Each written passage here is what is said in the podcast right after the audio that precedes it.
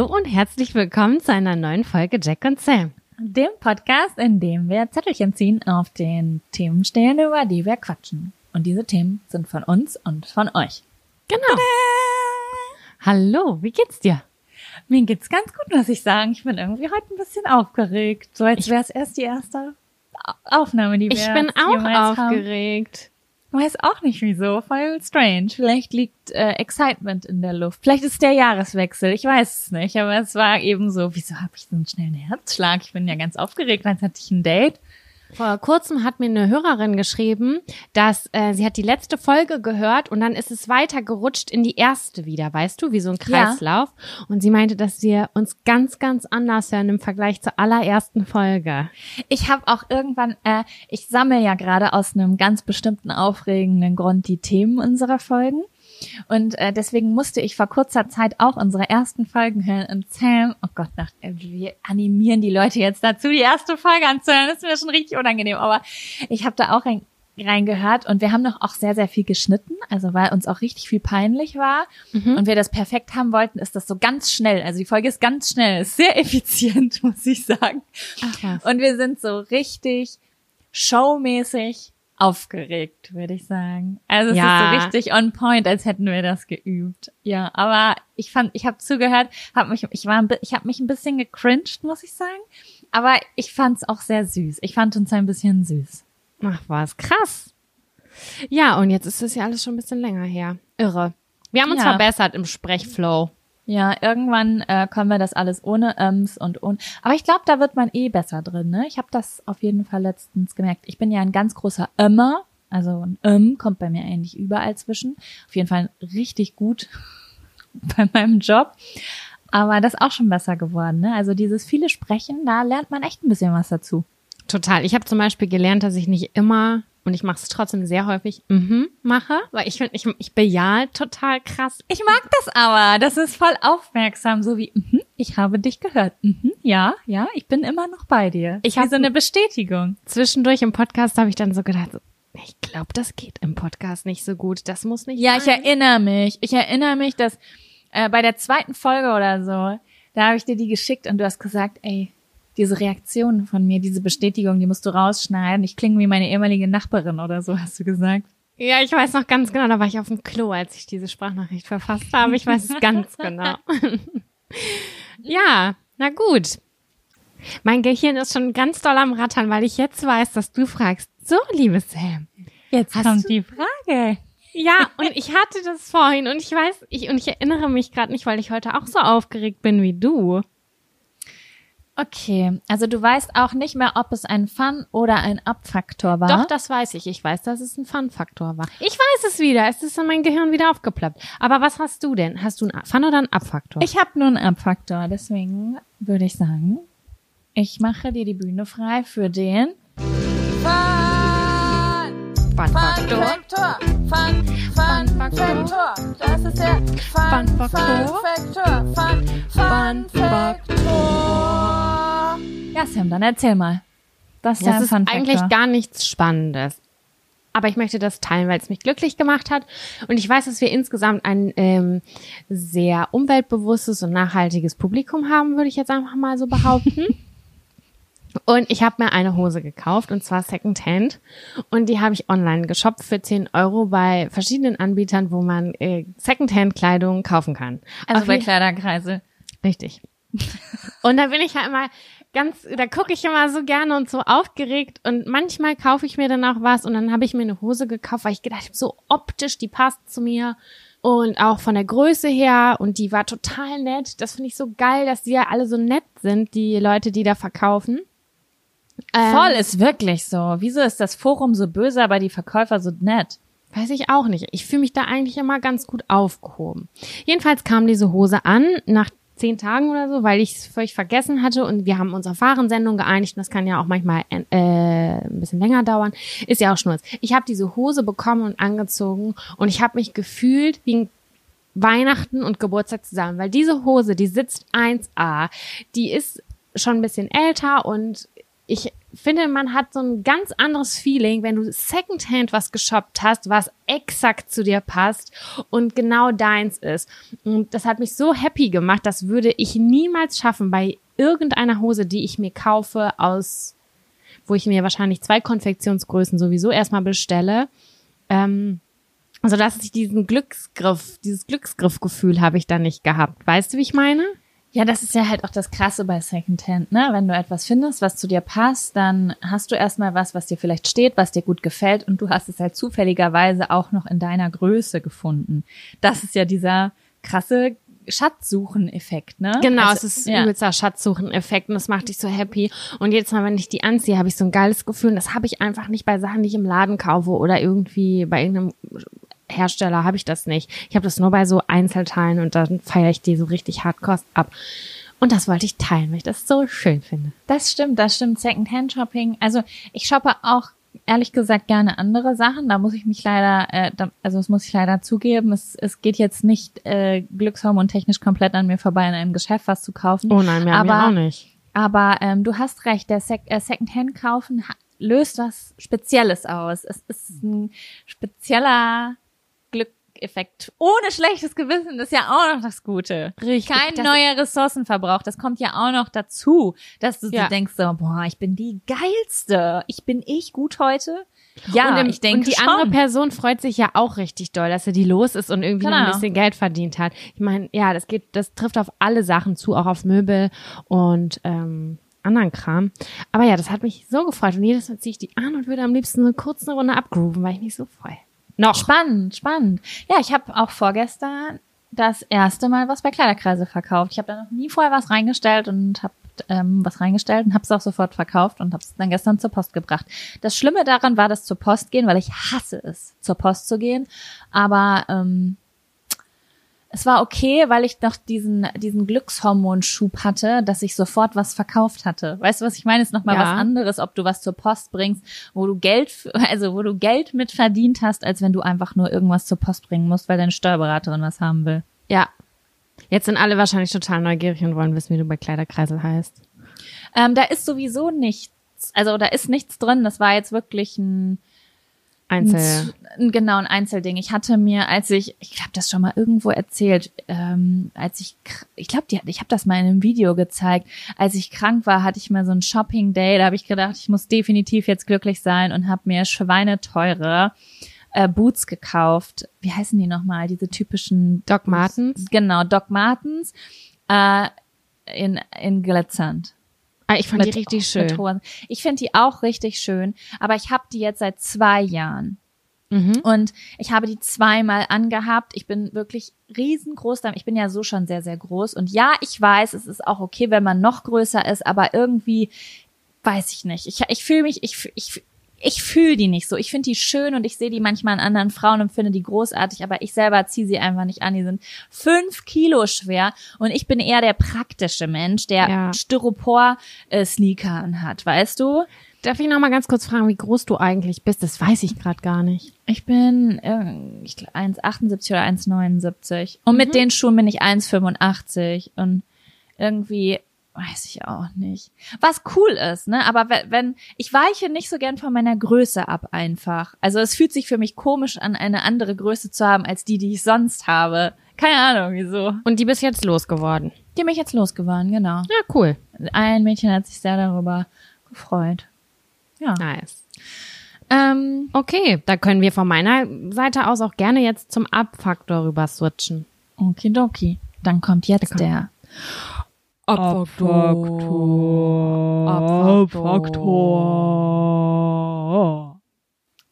Wow. Wir werden auch ein bisschen weaker, was das angeht.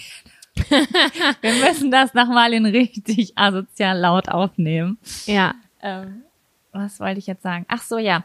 Mein Abfaktor ist nur ein kleiner Abfaktor und ich habe ein bisschen Angst, dass ich mich schon mal darüber beschwert habe, weil ich weiß, ich habe mich bei einer Freundin schon mal darüber beschwert, aber ich glaube, es war es nicht du und es war auch nicht im Podcast. Falls doch, musst du mich darauf hinweisen. Aber ich wurde heute wieder mal mit diesem Problem konfrontiert, was mich aufregt. Ich bin also, gespannt. Ich, ich, bin ja ein Special Snowflake, ne? Hm. Und ich mag das ganz gerne, wenn ich in Geschäfte reingehe und mich gut aufgehoben fühle. Also ich habe ja schon mal bei meinem Displaykauf erzählt, dass ich das ein, in ein anderes Geschäft gehen musste, weil da war es auch sehr dunkel und ich habe mich da nicht so gut gefühlt. Mhm. So, und was ich halt gerne mag, also erstmal mag ich es eigentlich gar nicht angesprochen zu werden in Geschäften.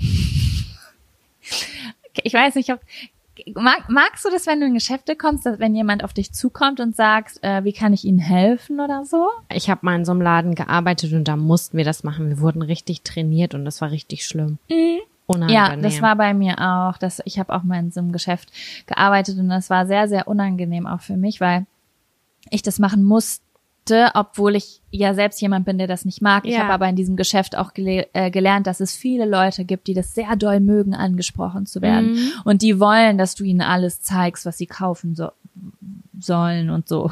das ist unfassbar. Mal wirklich zu verkaufen und zu sehen, wie andere Menschen kaufen. Total faszinierend. Auf jeden Fall.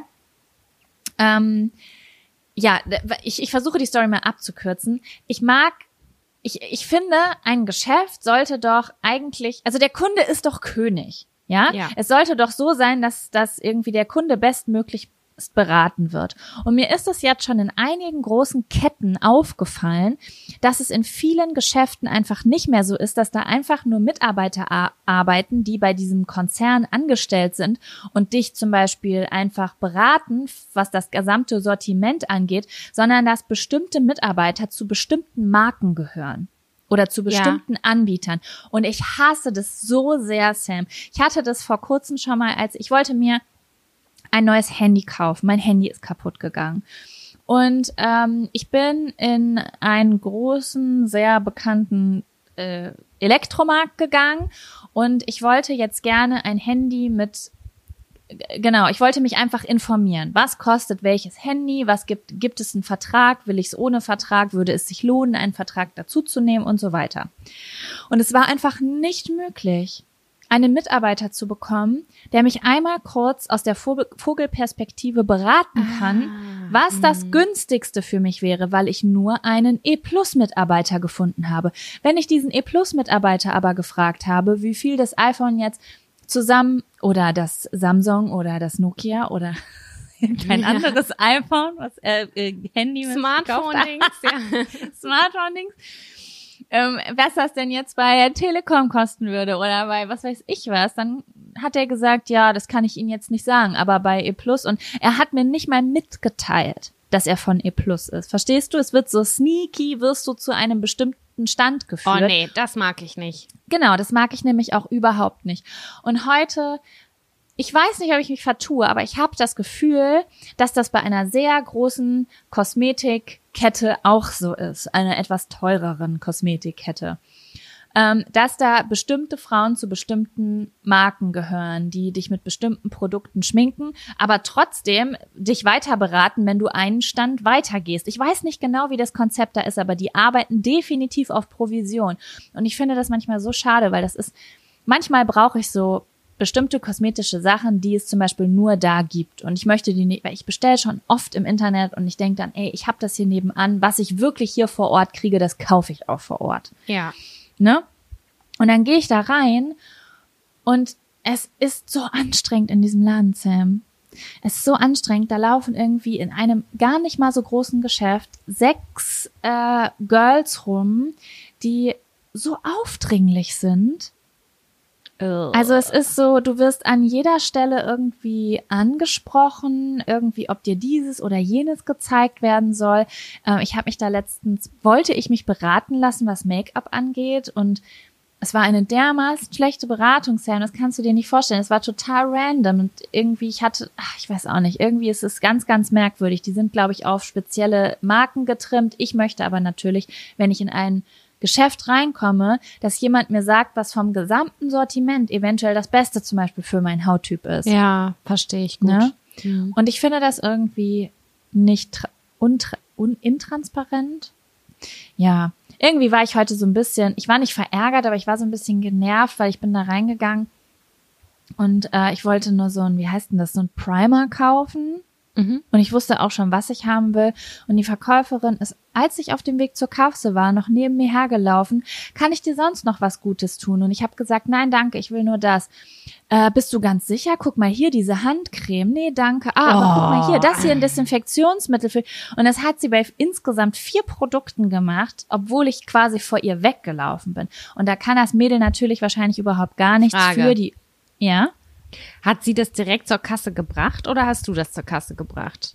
Ich habe das zur Kasse gebracht. Ich wollte gar nichts von ihr. Ich habe gesagt, danke, ich brauche keine Hilfe. Nee, ich frage mich jetzt gerade nur, ob sie also, vielleicht wirklich Provision bekommen hat, weil sie muss das dann ja irgendwie markieren. Das ist die und die. Also an der Kasse steht ja wieder eine andere Frau.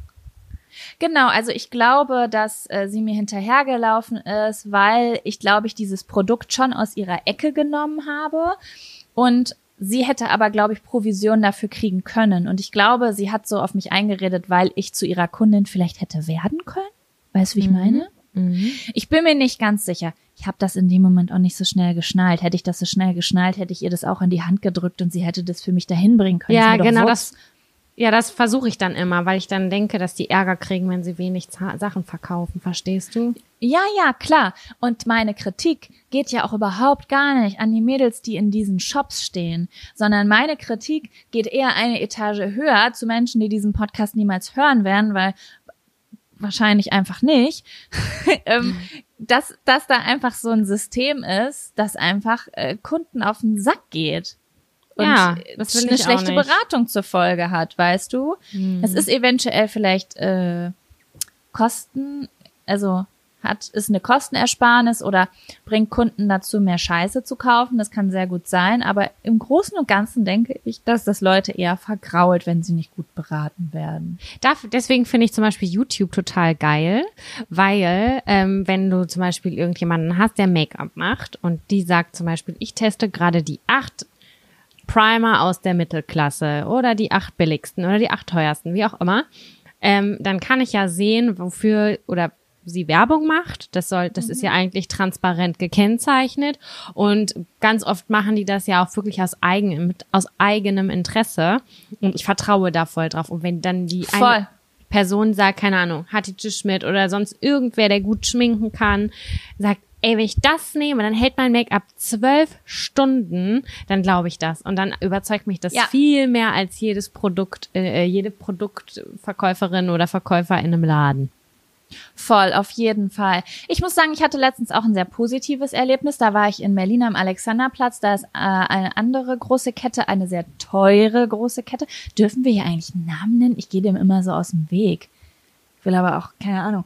Naja, auf jeden Fall eine so der teuersten Kosmetik. Mann, auch? ich war bei, ja, ich war bei Sephora. Ich sage es jetzt. Ich war bei Sephora und da bin ich sonst nicht, weil, keine Ahnung, ich glaube, es gibt nur einen in Berlin und ich glaube, in Deutschland gibt's die eh nicht so häufig. Mhm. Und da war eine ganz tolle Verkäuferin. Also, ich habe dir gesagt, was ich irgendwie suche. Und die hatte, ich habe das richtig gemerkt, die hatte so richtig Spaß daran. Und die ist, ich habe auch gesehen, die ist durchs ganze Sortiment gelaufen. Geil. Die war, weißt du, die, die, die, die arbeiten da irgendwie für alle Marken.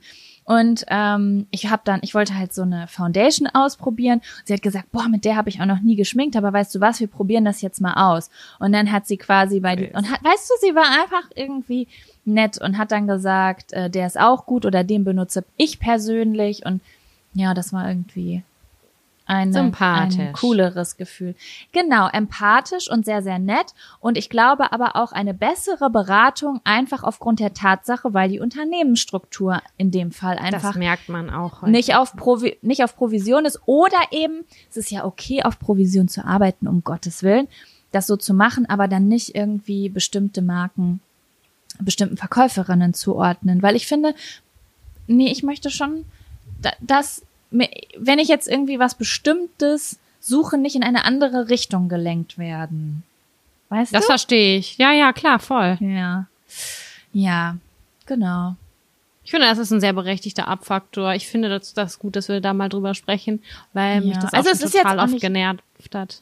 Es ist jetzt auch nicht wirklich schlimm. Es ist jetzt, ich bin ja jetzt auch nicht blöd, was sowas angeht. Ich, mein Job ist ja jetzt auch nicht äh, werbefern. Das heißt, ich weiß schon ganz, also ich durchblicke das ja schon in so einem Geschäft, was da passiert. Ist ja viel schlimmer, wenn Leute das nicht durchblicken und ständig sowas aus dem Leim, auf dem Leim, also solchen Sachen auf dem Leim, auf den Leim gehen. Ja, so ist das in Deutsch, ne? Ähm, es ist, es nervt mich halt nur ein bisschen und ich denke, das könnte man besser machen. Also meine Kritik geht hier bitte raus an alle Unternehmenschefs. Weiter habe ich nichts zu meckern diese Woche, Sam. Das finde ich gut. Nee, ich habe auch nichts zu meckern. Ja, wollen wir dann einfach mal einen Zettel ziehen? Ja, finde ich gut. Willst du anfangen? Ja, ich fange an. Fuck, ey, ich weiß gar nicht mehr, was da drin ist. Ich ne? auch überhaupt nicht. Das ist auch, das trägt auch zur Aufregung bei. Voll. Hier sind so viele Zettel drin, alter Schwede. Ich, oh, ich fäng's mit was Leichtem an. Was Seichtem.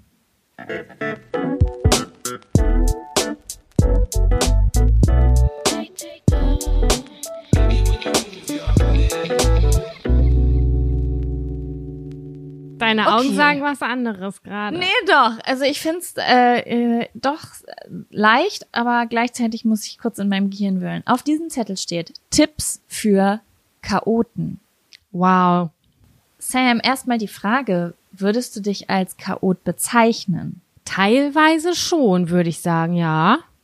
In welchen, weil kann man ja auch mal ein bisschen aufsplitten. In welchen Bereichen deines Lebens würdest du sagen, bist du ein bisschen chaotisch?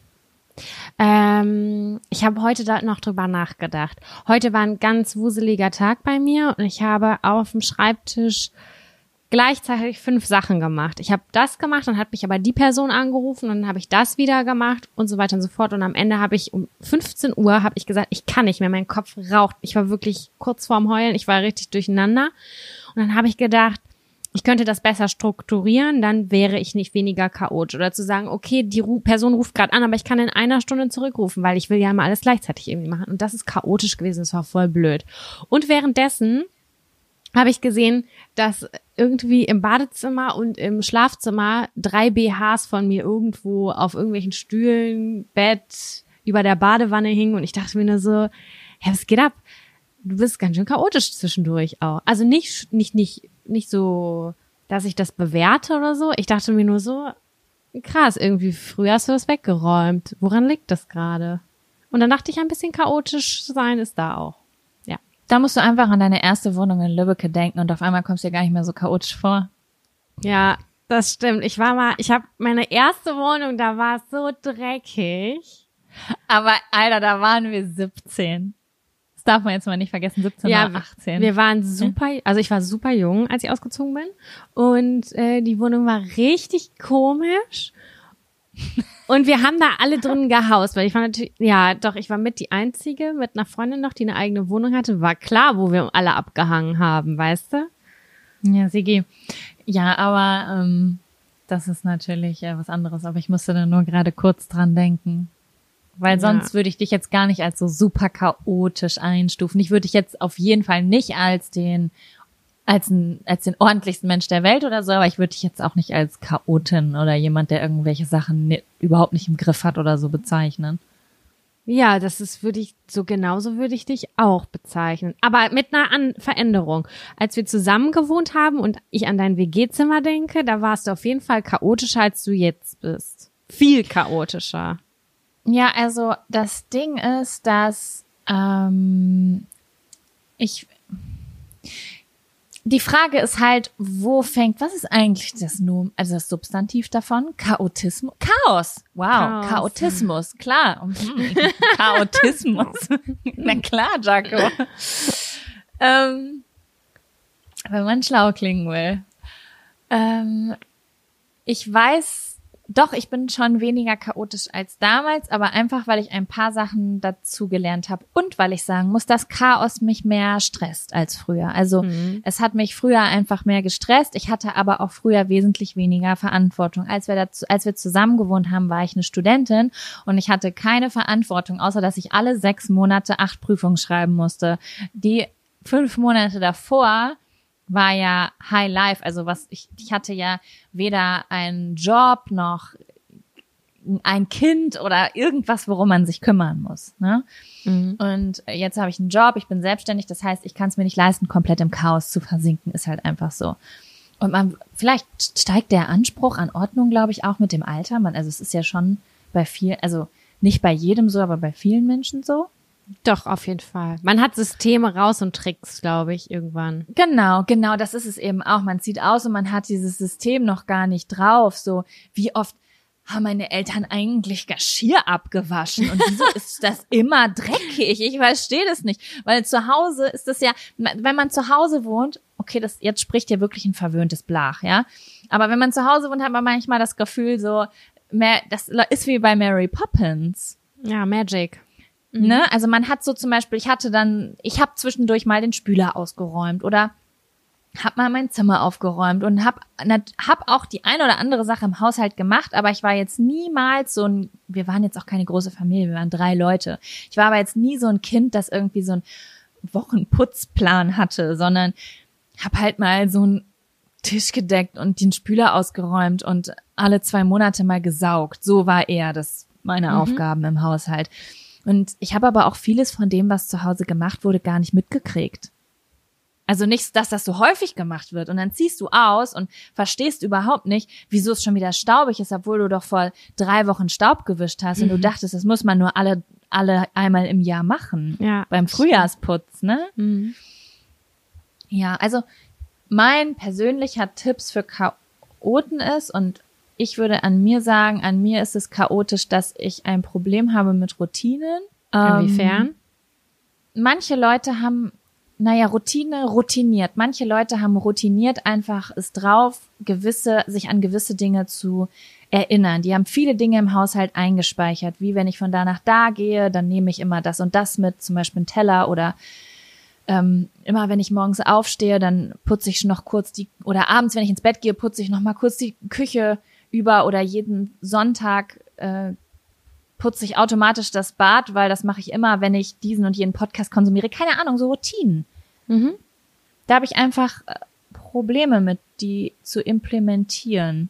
Es läuft immer alles sehr wahllos ab hier, sage ich mal, weißt du? Mhm. Also ich habe jetzt nicht einen bestimmten Tag, an dem ich putze und ich habe jetzt nicht einen bestimmten Tag, an dem ich einkaufe oder so. Ich weiß nicht, wie das bei dir ist, ob ihr so. Doch, wir sind also auf jeden Fall. Ähm, das Wochenende spielt einfach die größte Routine, weil mhm. das der Zeitpunkt ist, wo man irgendwie Sachen unternehmen kann und wo meistens Freunde auch Zeit haben und dann ist auf jeden Fall das Wochenende ist meistens, dass samstags vormittags komme ich von ganz alleine darauf irgendwie zu putzen oder äh, sonntags vormittags, weil ich dann dabei auch einen Podcast höre oder so. Also irgendwie mhm. die Hauptroutine spielt für mich das Wochenende. Auch weil ich zum Beispiel weiß, unser Podcast kommt sonntags online. Da freue ich mich dann auch immer, dass ich, dass das dann irgendwie hochgeladen wurde und alles ist gut. Und mh, mm, das Wochenende hat für mich ein ganz magisches Feeling. So, und daran, danach richte ich, darum richte ich ganz viele. Samstags nachmittags kann zum Beispiel ein ganz normaler Werktag sein, gefühlt, aber samstags vormittags ist es besonders. In meinem Kopf. Ja, das ist so, ähm, ich kann diese Gefühle nachvollziehen, aber ich habe die dann zum Beispiel einfach nicht jede Woche oder dass ich dann jeden Samstagvormittag automatisch auf die Idee komme, dass geputzt werden muss. Ich weiß nicht, irgendwie ist so ein jeden bisschen eine Schwäche von mir. Ähm, gar nicht mal, dass ich das dann nicht mache, sondern dass das einfach es nicht so, ja, Routinen gibt, so, ich weiß nicht, wie ich das anders sagen soll, wo du dich automatisch dran erinnerst, weil das immer so ist. Und deswegen habe ich mir einfach, auch wenn das sehr viele meiner Freunde sehr witzig finden, zum Beispiel auch Zamira, ähm, ich versuche ich wenige Ding, weniger Dinge zu haben als früher.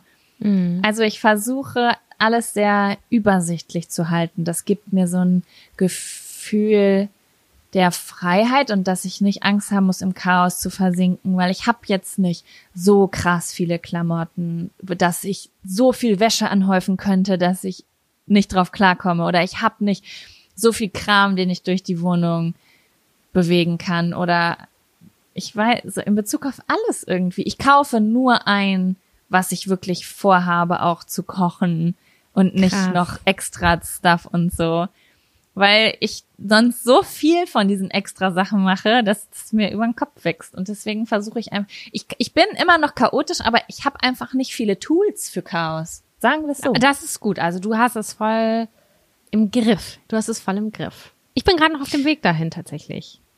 Ich bin gerade Ja, dabei, aber du hast, ich würde sagen, du kannst mit mehr Dingen jonglieren. Glaube ich schon. Also du, mhm. ja, Es ist so mein Gefühl. Ja, ich bewundere das auch ein bisschen.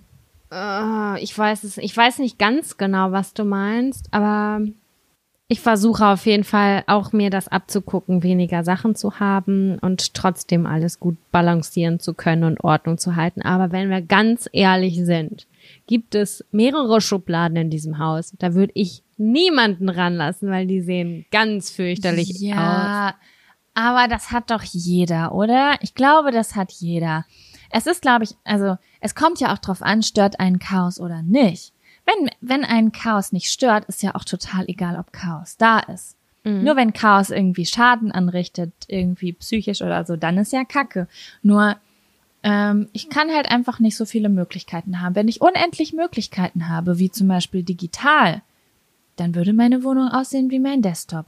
Und wenn mein Freund meinen oh. Desktop sieht, dann übergibt er sich in den Mülleimer neben meinem Schreibtisch. Oh, meiner sieht gerade auch richtig schlecht aus. ich war, ich habe mich gestern total angegriffen gefühlt, weil ich eigentlich voll die geile Ordnerstruktur habe, aber ich habe das in letzter Zeit nicht hingekriegt und alles auf dem scheiß Desktop abgespeichert. Und dann hat mein Freund das gestern gesehen und meinte, sag mal, hast du gar keine Ablage auf deinem Schreibtisch? Ich habe mich so angegriffen gefühlt. Ich war richtig pisst. Ablage? Was ist denn eine Ablage? Also hast du nicht so eine richtige Ordnerstruktur? Also wieso, wieso sieht dein Schreibtisch so zugemüllt aus? Dein Desktop. Und das hat mich wow, richtig getriggert. Das ist ja ein richtiger, ein richtiger Erwachsenenstreit. Es war kein Streit, ich gucke ihn nur so an. Ich so, ich kann das. Es war nur stressig. Keine Der Ahnung. Der kann mal bei mir gucken. Ey. Und dann gibt's diesen einen Ordner, den machst du auf den Schreibtisch und dann kommen so alle Dateien rein und dann nenne ich den Samira mhm. 1. Der heißt bei mir sortieren. Ah. Da kommt so alles rein, was niemals sortiert wird.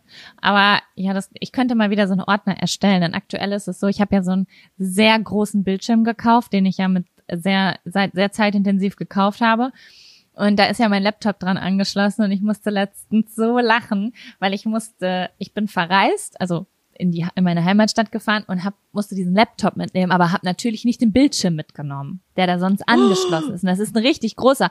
Und dann sitze ich im Zug und ich musste einfach so lachen, weil ich bin an die Dateien, die ich brauchte, nicht rangekommen, weil so viele Dateien auf meinem Desktop waren, dass sie zwar auf den großen Bildschirm passen, aber nicht auf den Laptop-Bildschirm. Ich hatte ja. keine Ahnung, wie ich an diese 20 Dateien mhm. komme. Geil, ich verstehe das die, voll. Die außerhalb dieses Rahmens sind. Ja. Hat, muss aber sagen, ja. hat mich auch ein bisschen gestresst, das zu sehen. Ich habe gedacht, so kann es auch nicht weitergehen, Jaco. Irgendwann kommt dann der Tag, wo ich das alles so richtig übertrieben in Ordner packe und mir vornehme, für immer diese Ordnerstruktur beizubehalten. Eigentlich könnte man das abends vor der Glotze machen und da so ein bisschen hin und her klicken. Aber ich mache das dann auch nicht, weil immer. Niemals. Ey, wenn man mit, weißt du was, das ist das Ungesündeste auf der Welt in meinen Augen. Sowas habe ich früher immer gemacht. Immer noch auf dem Sofa so die Arbeiten machen, die ich tagsüber nicht geschafft habe. Bist du irgendwann nur noch am Machen und tun. Aber vielleicht spricht da auch die Selbstständige aus mir. Das kann gut sein. Ist auch wurscht. Ähm, ich dachte, also für mich war das so eine Art Leichtigkeitsübung, dass es so meditativ ist, dass ich die Ordnerstruktur säubere. Aber eigentlich ist es Ach, Arbeit. du bist auch gestört. Leichtigkeitsarbeit? Äh? Ja, weil man nur Drag and Drop machen muss quasi. Mhm, genau. Und Socken zusammenfalten vom Fernseher ist auch Meditation, ne? Eigentlich ja, schon. nickt. Ja, okay, wow. Okay, Mutter Samira, können wir den nächsten Zettel ziehen? Das ist überhaupt nicht mutterhaft. Ich habe auf jeden Fall Chaos. Das ist so mutterhaft. Aber ich warte ja bis 7000 Uhr, weil es gibt diese große Ikea-Tüte, da sind sehr viele Socken drin. Und ich trage im Sommer gar keine Socken. Also es gibt, glaube ich, fünf Monate im Jahr, in denen ich gar keine Socken trage, weil ich einfach immer nur Latschen trage. Und äh, jetzt merke ich, dass es kalt wird und jetzt brauche ich die wieder. Und dann muss ich mich dieser Ikea-Tüte widmen und dann mache ich das irgendwann mal vor der Glotze. Ich mache das immer irgendwann, dass ich alles komplett durchwasche. Mhm. Also einmal im Monat, dass ich alles durchwasche. Und wenn da Socken übrig sind, wo ich keinen zweiten zu finden, dann kommen die weg. Ja, das beneide ich, weil ich denke, der taucht wieder auf. Und dann habe ich Nee, also dazu Box. ist mir meine Lebenszeit zu schade. Echt, ey. Das habe ich so lange gemacht. Jahrelang habe ich irgendeinen so beschissenen grünen Socken aufgehoben. Die Zeiten sind vorbei. Mach ich nicht mehr. Das macht mich so wütend, weil du jedes Mal wieder enttäuscht bist, wenn du den verfickten grünen Socken nicht gefunden hast. Ah, Und, herrlich. Ja. Ja, also ich übe es auf jeden Fall wegzuschmeißen, damit noch weniger Chaos da ist. Aber wie gesagt, ich arbeite dran. Ich arbeite sehr gut daran. Daumen hoch. Okay, nächster Zettel oder was? Ja, zieh, los. Bin, ich finde, ich bin sehr schlecht weggekommen bei dem Zettel, bei dem, bei dem, bei diesem Zettel. Das mag ich nicht. Übertreib nicht. Was? Sag Stopp. Stopp.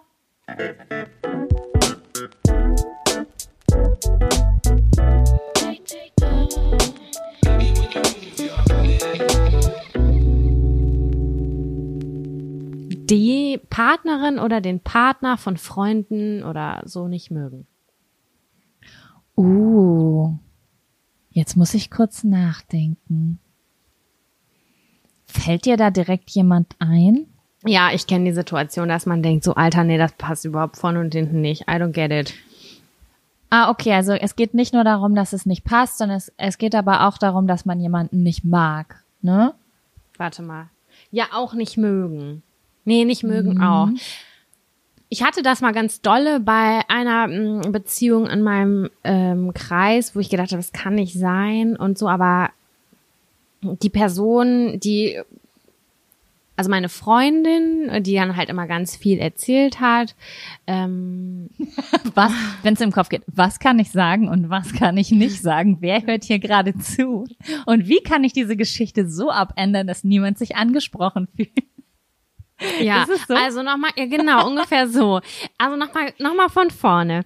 Es gibt ein Pärchen und du merkst eigentlich, du magst zum Beispiel den Freund nicht. So, und du merkst so zwischenmenschliche Sachen oder auch wie er mit ihr redet und du denkst dir so, boah, nee, das sagt mir gar nicht zu. Ich finde das irgendwie unter ja. aller Kanone.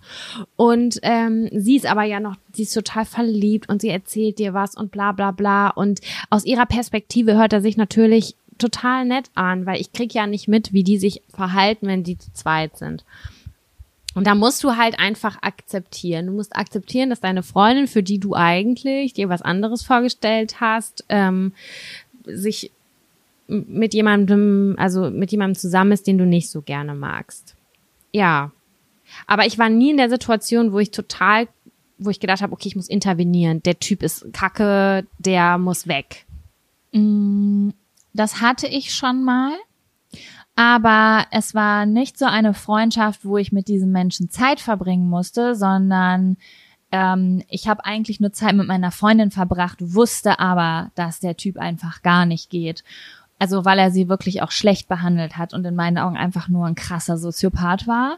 Mhm. Und dann sage ich auch was. Und dann ist es ja auch offensichtlich, weil wenn dein, also meistens ist es ja so, wenn du mit jemandem befreundet bist, der wiederum einen Partnerin, Partner oder Partnerin hat, die ähm, wirklich aus irgendeinem Grund schlecht, toxisch, böse Züge irgendwie den schlecht behandelt, dann ähm, kommen ja Geschichten auf. Es werden ja mhm. Geschichten an dich weitergetragen, was passiert ist, was hat derjenige gesagt, getan und so weiter. Und das lädt ja auch dazu ein, wirklich offen und ehrlich sagen zu können, was man vielleicht darüber denkt. Ja. Ne?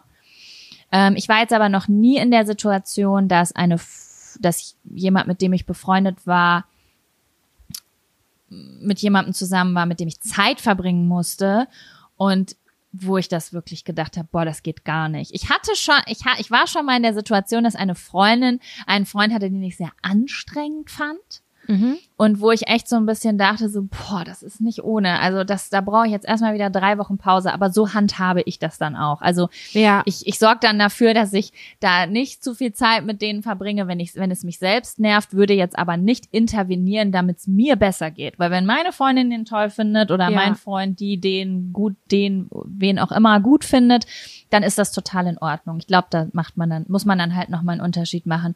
Mag ich den jemanden nicht, weil er meiner geliebten Person wirklich nicht gut tut oder mag ich denjenigen einfach nur nicht? Und ja, das ist dann auch. ja mein Problem. Da kann ich dann ja nicht meine Freundin mit äh, oder meinen Freund mit belasten. Und ich finde es auch eigentlich relativ fair, wenn man irgendwann an einem Punkt ist, wo man sagt, so, du, sorry, aber eure Beziehung, das wirkt nicht so ganz harmonisch. Ich finde, der redet nicht cool mit dir oder der ist nicht cool zu dir oder so. Ist dir das mal aufgefallen? Also, ich, also wenn ein hohes Vertrauen da ist. Ich konnte dir auch am Ende deiner letzten Beziehung sagen, du hör zu, ich finde, der ist nicht mehr cool. ist vielleicht ein bisschen bedenklich, was hier passiert. Der, der, ja, das stimmt hier einfach nicht mehr. Und das ist ja auch total gut, dass man dann darüber reden kann. Ich meine, dafür sind ja auch Freunde ja. auch da. Aber du hast das, glaube ich, ganz gut zusammengefasst, dass es bei vielen Sachen einen nichts angeht. So, man ist ja nicht mit der Person zusammen. Ja, genau. Man hat ja oft auch äh, äh, Freundschaften. Wie soll ich sagen? Man schätzt ja auch Freundschaften zu Menschen, die anders ticken als man selbst. Und da mhm. muss man auch damit rechnen, dass die sich andere Leute aussuchen als man selbst. Ja. Und dann kann man, wir, bei How I Met Your Mother, Lily Aldrin hat es immer gemacht, die hat es immer manipuliert, die hat immer dafür gesorgt, dass ihre Freunde äh, mit Menschen Schluss machen, also dass, ein, dass eine Trennung zur Folge kommt, weil sie die sogenannte Terrassensituation sich vorgestellt hat, Verandasituation, also was für Menschen landen später, wenn ich alt bin, auf meiner Veranda, also muss mhm. ich meine mhm. Freunde und deren Partner so lange manipulieren, bis da Menschen sind, die ich da haben will. Ich kenne das Bedürfnis, Mhm. Aber man kann nun mal nicht immer das haben, was man will. Nee, das stimmt. Und deswegen gehen da auch manche Freundschaften werden auch weniger stark. Das, das habe ich auch schon miterlebt, tatsächlich einmal, dass die so fest miteinander waren und ich gemerkt habe, die, sie, eben, sie entwickelt sich so krass irgendwie in eine andere Person, dass ich einfach gemerkt habe, auch wenn wir jetzt nur noch alle zwei Monate mal einen Kaffee trinken, ist auch okay. Weißt du, wie ich meine? Ja, man muss jetzt auch äh, einfach mal äh, auch ansprechen, dass wir ja jetzt auch nun in einem Alter sind, wo wir über Freundschaften sprechen, die ganz oft auch vom Teenie-Alter ins Erwachsenenalter übergegangen sind oder gerade auch Anfang 20. Da äh, finden unfassbar viele Änderungen statt. Hm an das und stimmt. in Menschen, habe ich das Gefühl. Ne? Da verändern sich voll viele Leute und probieren auch irgendwie Zeug aus und da kann es, oder auch die ersten richtig krass festen Beziehungen kommen zustande, wo man vielleicht auch erstmal drei Monate untertaucht, wenn man jemanden neu kennenlernt. Ne? Da muss man ein bisschen tolerant sein oder halt aber auch einfach akzeptieren, wenn man jetzt gerade sich in zwei unterschiedliche Richtungen entwickelt. Ja, finde ich auch. Ja. Und ich ja. finde es übrigens total legitim, da habe ich auch neulich mit einer Freundin drüber gesprochen, dass wenn man neu mit jemandem zusammen ist, dass man sich erstmal kurz ein bisschen abschottet und in Honeymoon-Phase ist. Das finde ich vollkommen in Ordnung. Weil viele also beschweren ich, sich darüber. Ich verstehe das gar nicht. Ich kenne das, ich dachte mal, das kennt jeder, muss ich sagen. Also ich hatte das bisher in jeder meiner Beziehungen, dass die, also die ersten zwei Monate war ich komplett lost. Da war ich 24-7, da gehe ich all in. Und ich habe auch eine Freundin, wo ich immer ganz genau weiß, ähm, ah, okay, sie hat jemand Neuen kennengelernt. Okay, ich rufe dann so in sechs Wochen an. Und dann erzählst du mir alles, was passiert ist. Dann fängt nämlich die erste Krise an. Und genauso ist es auch jedes Mal. Sechs Wochen ist komplett abgetaucht. Ich höre gar nichts mehr. Und ab dann klingelt jeden Tag das Telefon, weil dann kommen die ersten Streitgespräche, die ersten Unstimmigkeiten. Und dann kann man wieder gemeinsam durch die schwierigen Zeiten des Lebens gehen. Ja, ich habe dem eigentlich nicht mehr so richtig was hinzuzufügen. Ich auch nicht. Was ja eigentlich gut ist. Das bedeutet, dass wir fast nur nette PartnerInnen neue in unseren Freundeskreisen Ja, das ist so geil, wenn die bereichernd sind und irgendwie voll. voll Schwung mit in neue Freundschaften bringen oder neue Beziehungen und irgendwie voll die coolen Menschen sind. Ja, liebes Herrn, soll ich noch einen Zettel ziehen? Herzlich. Dumme Frage. Das ist noch nicht die Uhrzeit für diese Frage.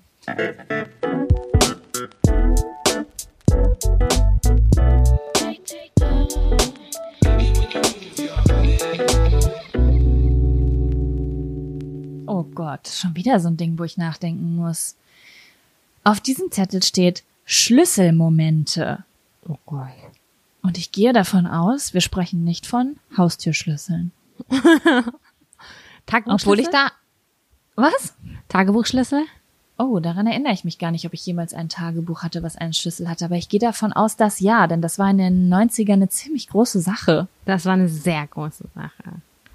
Schlüsselmomente. Ich weiß, als ich das aufgeschrieben hatte, dass ich da auf jeden Fall so in mich gegangen bin. da hattest du einen Schlüsselmoment. Und dann bin ich kurz so durch die Vergangenheit gereist und dachte mir, ja, das war ein Schlüsselmoment. Doch, ich erinnere mich an einen großen Schlüsselmoment. Und zwar die Trennung meines Ex-Freundes. Das war ein großer Schlüsselmoment. Ah. Da war ich mit einer Freundin fünf Tage lang, glaube ich, äh, auf einem Städtetrip. Mhm. Und ich weiß nicht, habe ich so krass geil gefühlt, so frei und ich war so glücklich mit meiner Freundin da zu sein. Äh, wir sind da jetzt zusammen hingefahren, weil sie gerade eine schwere Trennung hinter sich hatte und ich dachte, mhm. das täte ihr vielleicht ganz gut oder uns gut, einfach mal rauszukommen. Und ich war eigentlich ganz d'accord mit meiner Beziehung, die war so okay, pff, die lief, aber die war auch nicht mehr der Knaller. Und da hatte ich so diesen Moment, wo ich gedacht habe, oh, ich bin jetzt total happy mit meiner Freundin gerade auf diesem Städtetrip und ich habe null Bedürfnis, diese Person anzurufen oder irgendwie Kontakt aufzunehmen.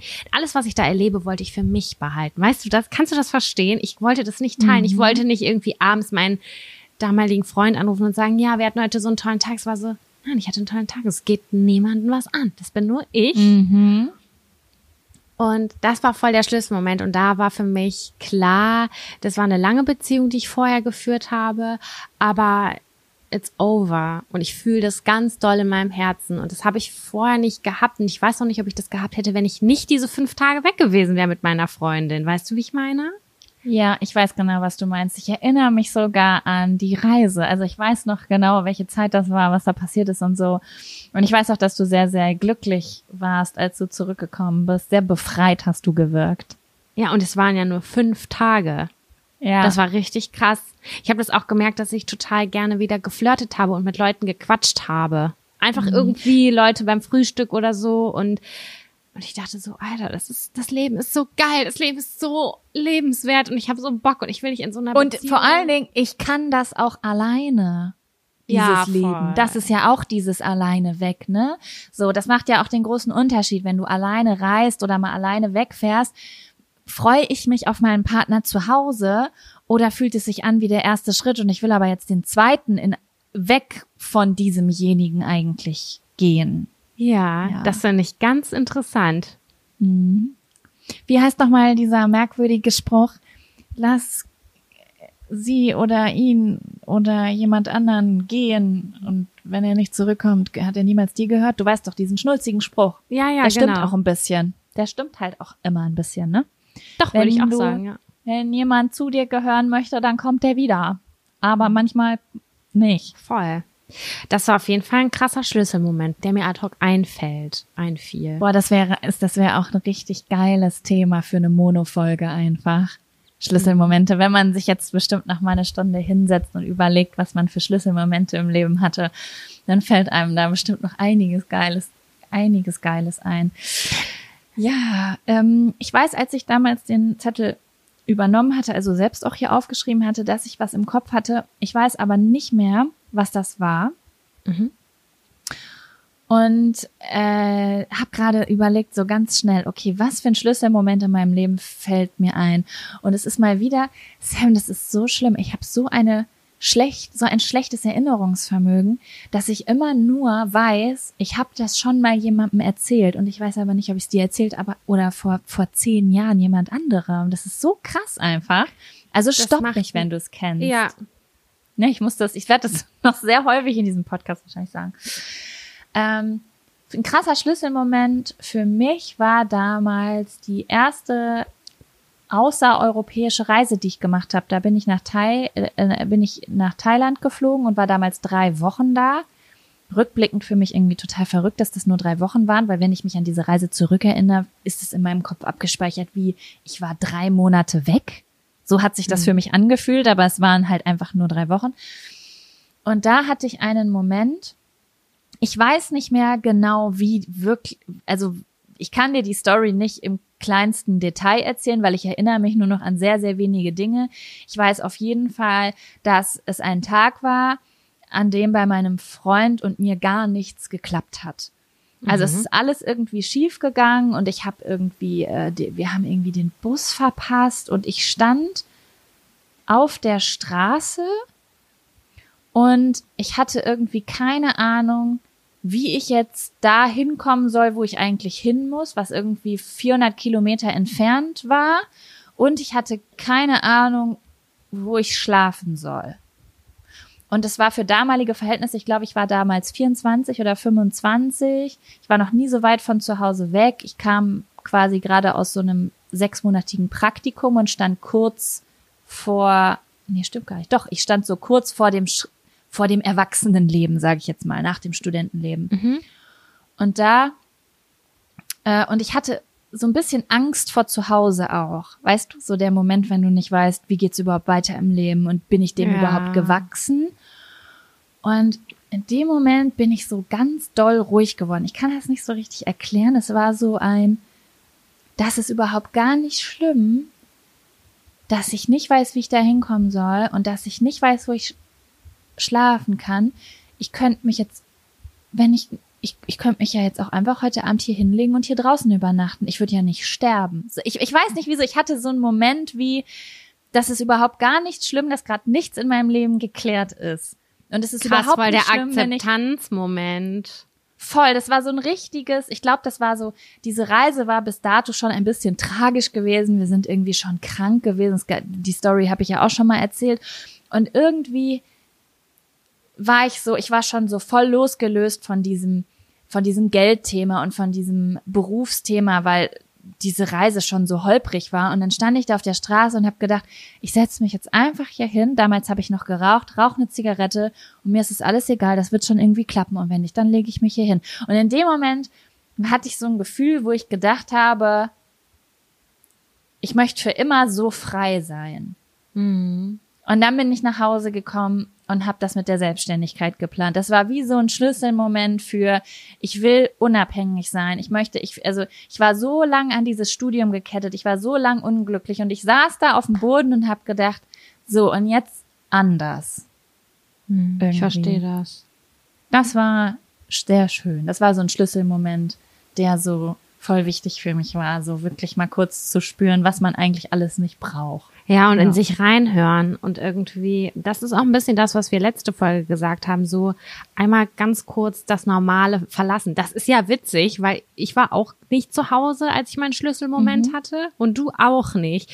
Vielleicht muss ja. man einmal raus. Das ist jetzt hier einfach mal, ja, ich kann mir vorstellen, dass, dass man das braucht, um denken zu können. Das habe ich auch, haben wir auch letzte Woche schon gesagt. Ja, das ist einfach, ähm, wir hatten noch irgendwann mal einen Zettel, den haben wir verworfen, äh, weil wir Bock auf neue Zettel hatten und der ist irgendwie ad acta gegangen. Der hieß irgendwie, kann man auf einer äh, Reise sich selbst finden. Und die Frage fand ich irgendwie so schön. Ich glaube nicht, dass das für jeden gilt. Wir sind ja alle individuell. Aber ich glaube, dass es ein gutes Tool ist, was jeder mal ausprobieren kann. Weil wenn du von allen Routinen, allen Traditionen, allen Menschen und allem, wo du denkst, wenn ich das nicht mehr hab, dann sterb ich, dann werde ich unglücklich losgelöst bist und irgendwo ganz anders bist und merkst, hey, ich bin ja immer noch derselbe Mensch. Hey, ich habe ja alles mitgenommen, was ich brauche.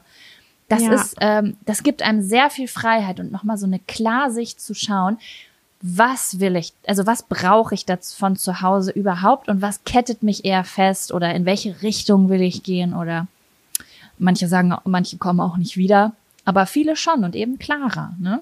Total, da können neue Ideen entstehen auf jeden Fall. Ja, ist eigentlich doch ein ganz schöner Zettel noch gewesen. Statt äh, Haustürschlüssel und Tagebuchschlüssel ist das doch noch ein ganz guter Schlüssel gewesen. ja. Also, ja. Aber ich habe auch, ich habe auch eine Schlüsselstory. Ich habe auch schon öfter meinen Schlüssel verloren. Also da hätte ich jetzt auch was zu erzählen können. Aber gut, wir haben das ja jetzt deeper gelöst. Wollen wir einen weiteren Zettel ziehen oder möchtest du noch etwas hinzufügen? Nee, ich möchte nichts mehr hinzufügen. Ich glaube, dass Schlüsselmomente, das war Schlüsselmomente eins, das kann auf jeden Fall nochmal fortgeführt werden. Irgendwann mhm. nochmal. Vielleicht, also vielleicht haben wir in einem Jahr neue Schlüsselmomente erlebt. Vielleicht befinde ich mich gerade in einem Schlüsselmoment, aber ich weiß es noch nicht. Man weiß es ja Richtig. nicht. Also da gibt's immer wieder neuen Input. Ich finde das Thema so geil einfach. Eigentlich immer, wenn wir denken, so, boah, das wäre eigentlich ein Thema, das könnte man noch fetter besprechen, müssen wir eigentlich mal eine Liste machen und schauen, ob wir da mal noch was Größeres draus machen können. Weil, ja, so unsere Gedanken dazu. Ich muss auf Klo. Okay. Ein Pipi-Wurm machen. Bis gleich. Bis gleich.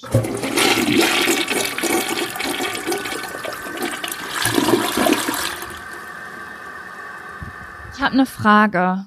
Wenn du auf Toilette gehst und pinkeln musst, drückst du dann ganz doll damit, dass ganz schnell das Pipi aus dir rauskommst oder lässt du das mit Eigendruck laufen? Ich lasse das zu 99 Prozent mit Eigendruck laufen. Ähm, aber manchmal beeile ich mich auch und dann muss ich, dann drücke ich auch. Ich drücke immer. Als hätte ich es ganz eilig. Und ich frage mich, ob das so ungesund ist. Ja, ich mache mach das, so. glaube ich, nur an öffentlichen Toiletten. ja, so wie wenn man in Skispringer ist, weißt du, und sich ganz doll, dann drückt man ja so richtig doll, weil man es nicht mehr aushält, weil das ist ja, das ist ja Sport, was da stattfindet. Aber kommt dann und hinten auch ein Flop noch raus, oder? Das ist schlimm, ne? In der öffentlichen Toilette, wenn dann auch noch so. Hey, ja, wenn du aber sowieso am Pressen bist, so ein kleiner Schurzi. Da äußere ich mich jetzt nicht zu. Aber ich sag so, was mit, das mit. Ja, ja, nein, Alles das war raus, überhaupt keine das war gar nicht, das war gar nicht so bezogen, das war auch gar nicht wert gemeint. Ich dachte eher so, wenn ich an Pressen denke, dann denke ich eher an einen Köttel. Daran habe ich gedacht. Nee, ich habe da zwei verschiedene Muskel für. Mhm. Ich habe ich hab den äh, Pepi-Muskel. Ich glaube, den Jetzt gerade spanne ich ihn an. Das ist, glaube ich, gut fürs Beckenbodenmuskulaturstraining. Ja, bestimmt. Hm. Sollte ich eigentlich auch machen. Das wurde mir mal aufgetragen von einer Physiotherapeutin. Ups. Naja, so, wer ist dran mit ziehen? Du, ne? Wir rasen hier heute so durch, das ist das unfassbar. Ist einfach, das ist die Professionalität, die uns gepackt hat. Weißt du was, ich frage jetzt was anderes. Ich wollte es eigentlich nicht machen. Ich habe gedacht, ich mache das wann anders, aber ich frage jetzt, ich mache jetzt einen Zettel, einen Joker-Zettel, weil wir gerade bei dem Thema sind. Na gut, Sam. Und zwar, also wollte ich mit dir über Vaginalfürze reden. okay, reden wir über Vaginalfürze. Also, Wie kann ich dir weiterhelfen? Das hatten wir noch nie auf einem Zettel stehen, ist mir aufgefallen. Und eigentlich ist es jetzt so tabuisiert. Keiner redet darüber, aber es gibt sie.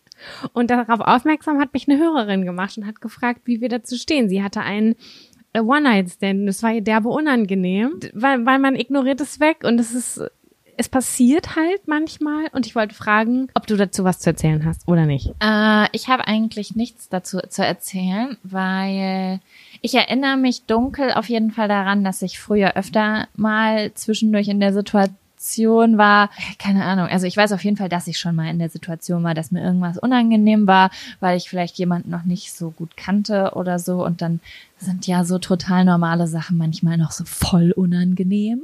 Ja. Einfach. Und ähm, ich glaube, Vaginalfürze, das ist ein ekelhaftes Wort. Können wir was Neues erfinden? Ein Momofurz? Ist auch irgendwie abartig, aber gefällt mir besser auf jeden Fall. Ein Momofurz äh, kommt ja vor allen Dingen, glaube ich, zustande, wenn sehr viel Luft in die Vagina reingepresst wurde. Äh, weil du zum Beispiel die Stellung wechselst oder weil der Typ ja. mit seinem Lulu da weiter rauskommt und dann aber Luft nachpresst. Weißt du, wie ich das mhm, meine? Genau. Das passiert mir heutzutage recht selten, muss ich sagen. Aber wenn wäre es ja auch nicht schlimm, weil ich bin ja mit meinem Freund jetzt fast zehn Jahre zusammen. Das bedeutet, dem wäre das sowas von egal. Der weiß ja auch, was das ist. Also da würde dann höchstens zusammen drüber gelacht werden. Aber beim sexuellen Akt würdest du dann darüber lachen oder ignoriert man das einfach weg? Ich erinnere mich ehrlich gesagt nicht daran, dass es beim sexuellen Akt passiert ist. Ich erinnere mich früher daran, dass es manchmal danach passiert ist, wenn ich aufgestanden bin oder so. Mhm. Aber sonst, ja, ich glaube, warte mal, ich muss mir das gerade vorstellen, wie das wäre. Ja. Ähm, ich glaube, ich würde lachen und würde sagen, der war nur für dich. du bist so ein Otto, das ist unglaublich. Ja, krass, cool. Aber wir sind auch nicht so serious sexy beim Sex oft. Also ich kann schon auch sehr sehr unmöglich und verstörend sein beim Sex manchmal aus Spaß. Dementsprechend wäre das nicht so schwierig, da für mich ähm, in meiner Rolle zu bleiben. Mhm, Aber ich kann mir das. vorstellen, dass es für einige Menschen extrem unangenehm ist, vor allen Dingen, wenn man sich noch nicht so gut kennt und ähm, es ist was völlig Normales, aber der andere weiß jetzt vielleicht gar nicht, wo es rausgekommen ist und fragt sich jetzt, hat sie mich gerade voll krass angefurzt? Wie gehe ich jetzt damit um? Ich weiß nicht, ich glaube, das sind so menschliche Situationen. Egal wie oft wir darüber reden, es wird immer ein bisschen unangenehm sein. So wie wenn du in einer großen Gruppe sitzt und furzen musstest das gehört einfach dazu, dass es irgendwem in dieser Gruppe unangenehm ist, oder? Ich finde es halt insgesamt unangenehm, weil ich finde, es fühlt sich auch unangenehm an. Also beim Sexualakt finde ich es auch unangenehm, muss ich sagen. Ich, ich finde den Part unangenehm, wo du merkst, dass Luft reingedrückt wird. Das tut mir weh zum Beispiel. Ja, genau, das mag ich auch überhaupt nicht. Also man muss dann, ich muss dann kurz auch die Stellung wechseln. Ich weiß ganz klassisch, wie die eigentlich immer ist. Und ja. ähm, muss dann irgendwie dann die Position wechseln, weil ich habe da gar keinen Bock drauf. Da geht, vergeht mir die Lust nicht wegen des Geräusches, was auch nicht sehr appetitlich ist, äh, sondern einfach auch, weil das Gefühl doof ist. Es macht keinen Bock. ist scheiße. Ja, also ich glaube, wenn ich das merke, ich meine, dass ich das auch schon mal gesagt habe, also so nach dem Motto, stopp jetzt hier, raus da, da muss erst die Luft raus, weil sonst ist es unangenehm. Mhm. Aber an sich finde ich das nicht schlimm. Nee, nee, schlimm ist das nicht. Ich dachte nur, dass wir einfach mal darüber reden, weil ich das, mich begleitet das schon seit meiner frühesten Kindheit, weil ich war damals äh, beim Ballettunterricht und da mussten wir mal zum mhm. Aufwärmen eine Kerze machen. Ja. Eine Kerze machen und dann strampeln wie Fahrradfahren sozusagen, zum Warmmachen ja. auch. Und immer beim Kerze machen, das passiert mir heute noch, also wenn in irgendeiner Sport-Yoga-Übung whatsoever eine Kerze gemacht wird, mache ich die nicht, weil ich zu 99,9 Prozent passiert ist, dass mein Unterleib Luft einsaugt und wenn ich dann aufstehe, die wieder entlädt. Das probiere ich gleich erstmal aus. Noch nie gehört.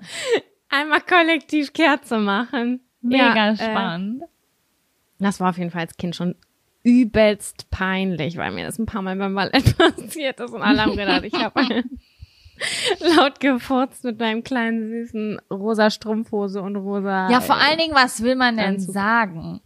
Wenn es die Schuhe waren, kennst du das manchmal machen so Sohlen Geräusche auf dem Boden, die klingen wie Fürze oder Stühle oder so, dann kann man immer noch so rücken und sagen, hab nicht gefurzt, war der Stuhl, aber was willst du sagen? hab nicht gefurzt, war meine Muschi. Ist ja auch merkwürdig. Vor allem mit sechs Jahren oder sowas komisch und mit acht.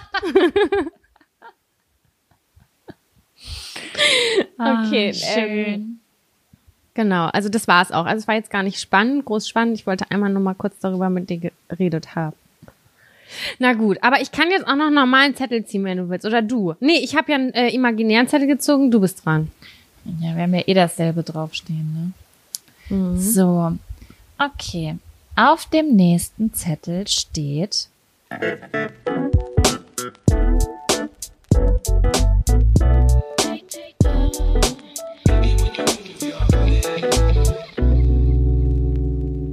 Ja, Sam, bist du bereit auf ein ernstes Gespräch? Mhm. War, auf diesem Zettel steht das Wort Lebensziele. Kann ich ganz schnell sagen. ist für mich Aha, gar nichts okay. Großes. Okay.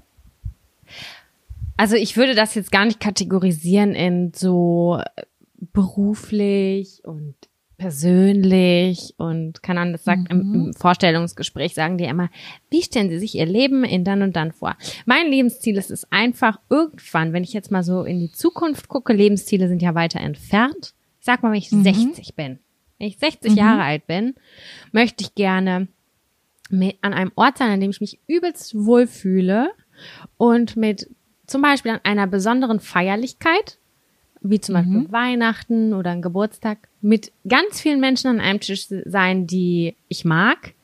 Und mhm. ähm, ja, also mit quasi auch mit Kindern und mit Freunden und deren Kindern zum Beispiel und mit Tieren und dass man total ausgelassen an einem großen Die Tiere Tisch sind aber unterm Tisch. Auch, ja, nicht auf dem Tisch. Nicht auf dem Tisch. Aber da können auch Hundis sein und Hühner und weiß ich auch nicht was. Die können auch alle noch mit dabei sein. Aber dass man in so einer großen Tafel, stelle ich mir vor, die so richtig schön eingedeckt ist und wo man mit seinen liebsten Familienmitgliedern und Freunden zusammensitzt und einen richtig geilen Abend hat. Tag und Abend. Also würdest du sagen, dein Lebensstil, äh, Lebensziel ist, dass du nicht am Ende deines Lebens, aber dass, wenn ein paar Jahrzehnte noch vergangen sind, du in diesen Jahrzehnten Dinge so getan hast in deinem Leben, dass du mit 60 Jahren viele Menschen und Tiere um dich rum hast, die dich gerne mögen und die du gerne magst. Habe ich das richtig verstanden? Genau, und nach Möglichkeit hat man natürlich keine großen Sorgen. Also man ist gesund, man hat irgendwie genug Geld zum Leben und macht irgendwie das, was einen glücklich macht. Das ist natürlich das Optimum. Ja. Das so. ist eine schöne Antwort, finde ich. Und bei dir? Mm, ich, meine Antwort ist ähnlich vage, würde ich sagen. Ich habe auch nicht so, mm, was heißt, also, wie soll ich das sagen? Ich habe mich mal mit einer, das kann ich sogar sagen, wer das war, weil das nämlich ein Livestream war. Das war die Anna Elisi von Instagram. Ähm, über Lebensziele unterhalten und ich fand das nämlich total spannend, weil äh, das war nämlich äh, im Umfang von Enttäuschung. Also sie hat äh, gesprochen über den Schmerz, wenn dein, wenn du wenn dein Leben nicht so wird, wie du dir das vorgestellt hast. Also du hattest quasi Lebensziele, du hast gedacht, okay, mit 30 wird mein Leben so und so sein und dann ist das aber nicht so. Und ähm, das fand ich total spannend, weil mir da das erste Mal wirklich aufgefallen ist, dass ich nämlich auch so so Lebensziele nicht so habe.